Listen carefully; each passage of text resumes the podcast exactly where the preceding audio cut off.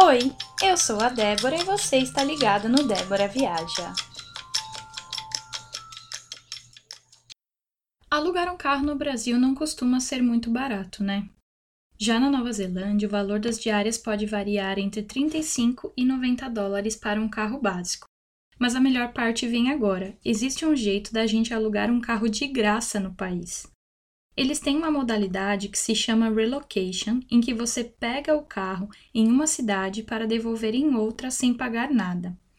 Algumas vezes a empresa que precisa que você leve o veículo para outro local ainda paga pela gasolina e o ferry boat, uma espécie de balsa que existe no país e liga a Ilha Norte com a Ilha Sul.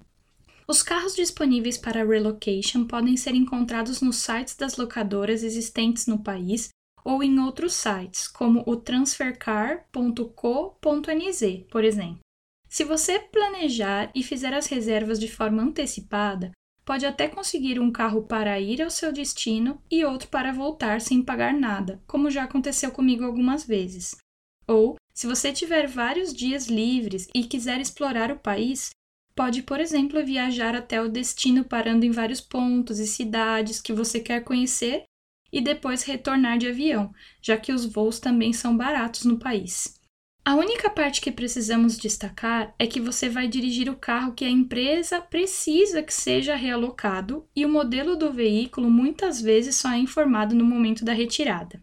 Teve uma vez que minha irmã e eu fomos com um carro de relocation para uma cidade que ficava a 6 horas de distância da cidade que morávamos e iríamos voltar também com um desses carros.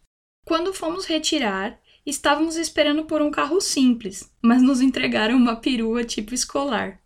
Na hora foi engraçado e a gente riu muito lembrando dos nossos perueiros dos tempos de colégio. Mas a bichinha bebeu bastante durante o trajeto, o que nos custou mais com combustível do que esperávamos.